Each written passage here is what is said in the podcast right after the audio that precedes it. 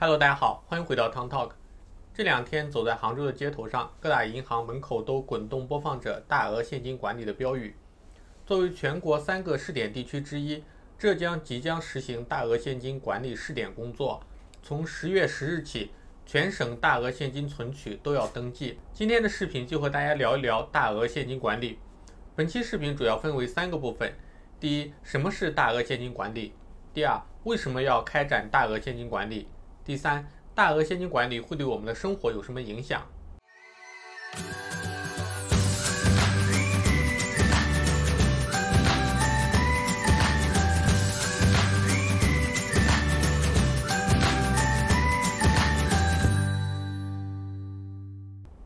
首先，我们一起来了解一下什么是大额现金管理。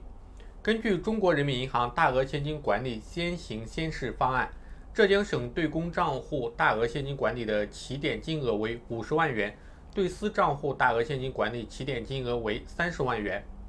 实行大额现金管理后，以后该怎么办理存取款呢？中国人民银行杭州中心支行相关负责人表示，试点开始后。单位和个人原则上需要提前至少一天，通过各银行机构公布的预约方式和渠道进行预约，方可办理。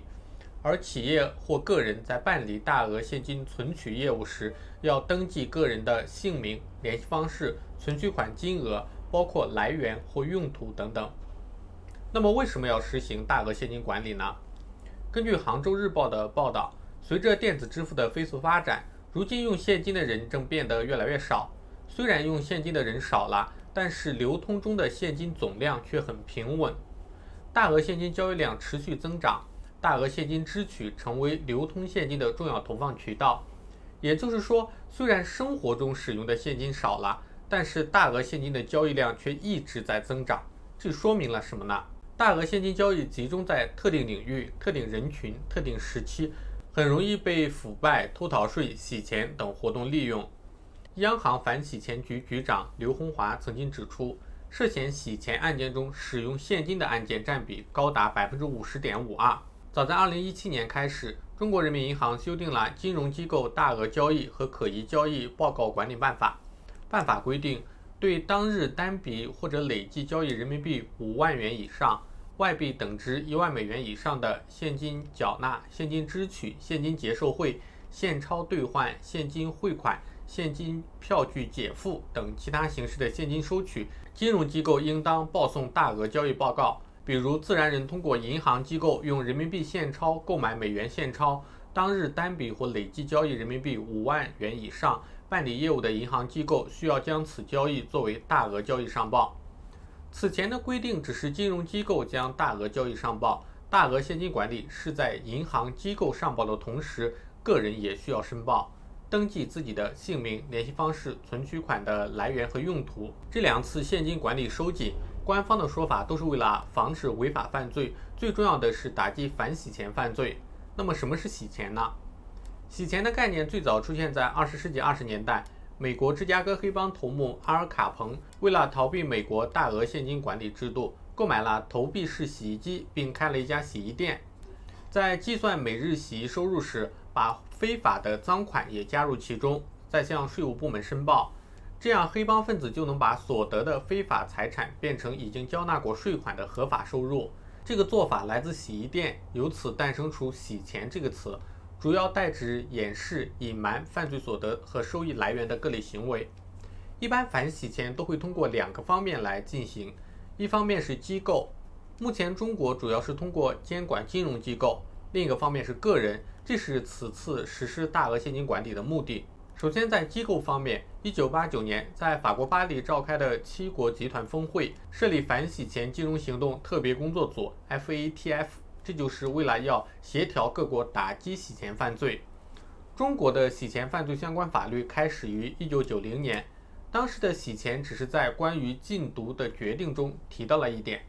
截至二零零六年，刑法经过几次修改。将洗钱罪的逐步扩大至毒品犯罪、黑社会性质的组织犯罪、走私、恐怖活动、贪污受贿、破坏金融管理秩序、金融诈骗等七种。二零零七年，中国加入了 FATF，也是这一年中国第一部关于反洗钱的法律《反洗钱法》正式出台。但是随着洗钱手段的不断发展，十多年前的反洗钱法已经不能够适应目前反洗钱的要求。根据财新网的数据显示，二零一八年全国法院审结洗钱案件四千八百二十五件，生效判决一万一千四百二十八人，但是以洗钱罪结案的仅有四十七件，生效判决五十二人。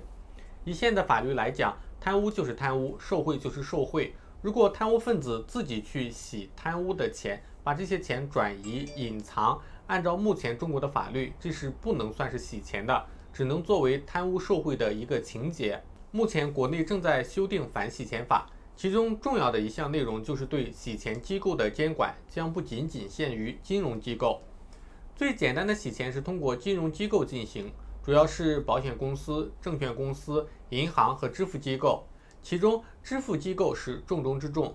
信用卡套现、虚假交易。这些都是支付机构最容易发生的洗钱行为。只监控金融机构无法完全杜绝洗钱行为，反侦查意识比较强的人会选择贵金属交易、会计师事务所、房地产公司服务商等非金融机构进行洗钱，比如利用互联网借贷来进行洗钱。还有之前的海南自贸区为公司开设提供了很多的税收优惠政策，有很多企业会到海南成立新公司。但其中也有很多是用于洗钱的空壳公司。另外一点就是加强对个人反洗钱的监控。现行的反洗钱法规定，金融机构有客户身份识别的义务，应当了解客户和他们交易的目的和性质，但是并没有规定个人反洗钱的业务。因此呢，经常会出现客户拒绝接受反洗钱禁止调查，提供虚假个人信息。金融机构又没有相关的法律为依据，无法进一步要求个人配合。大额现金管理就是第一步。修订中的反洗钱法有可能会要求个人配合反洗钱进行尽职调查，如实披露信息。会要求个人在办理业务时，不仅要了解客户身份的基本情况，还要了解资金来源、资金去向、交易背景和目的。对于个人出租、出借、买卖个人账户，也会严厉打击。那么大额现金管理对我们的生活有什么影响呢？首先，大额现金管理并不会影响我们的日常生活，因为我们平时的消费更多是电子支付。如果遇到大额转账，直接在网银操作即可，无需现金交易，也不在大额现金管理的范围之内。其次，如果个人或者企业需要大额现金，在大额现金管理出台以前，一般取超过十万以上的现金都要预约才能取出。你直接去网点去取，大部分银行网点也不会放这么多的现金。目前规定出台之后，除了预约，还需要登记一下个人信息以及资金的用途，对于正常的资金使用不会造成任何影响。如果你想资金出境，携带大量外币，无论是管理规定之前还是之后，都不是一种好方法。境外对现金的管理更为严格，在美国，超过一万美元的现金就需要申报。相比国内三十万还是要严格的多。最后总结起来，大额现金管理只会对洗钱等违法行为有一定的影响，对资金出境、投资理财起到的作用非常有限，而对于我们日常的生活几乎没有影响。以上就是本期视频的内容，如果喜欢的话，欢迎点赞订阅，也不要忘记点开小铃铛，这样就能收到我视频更新的通知啦。那我们下期再见，拜拜。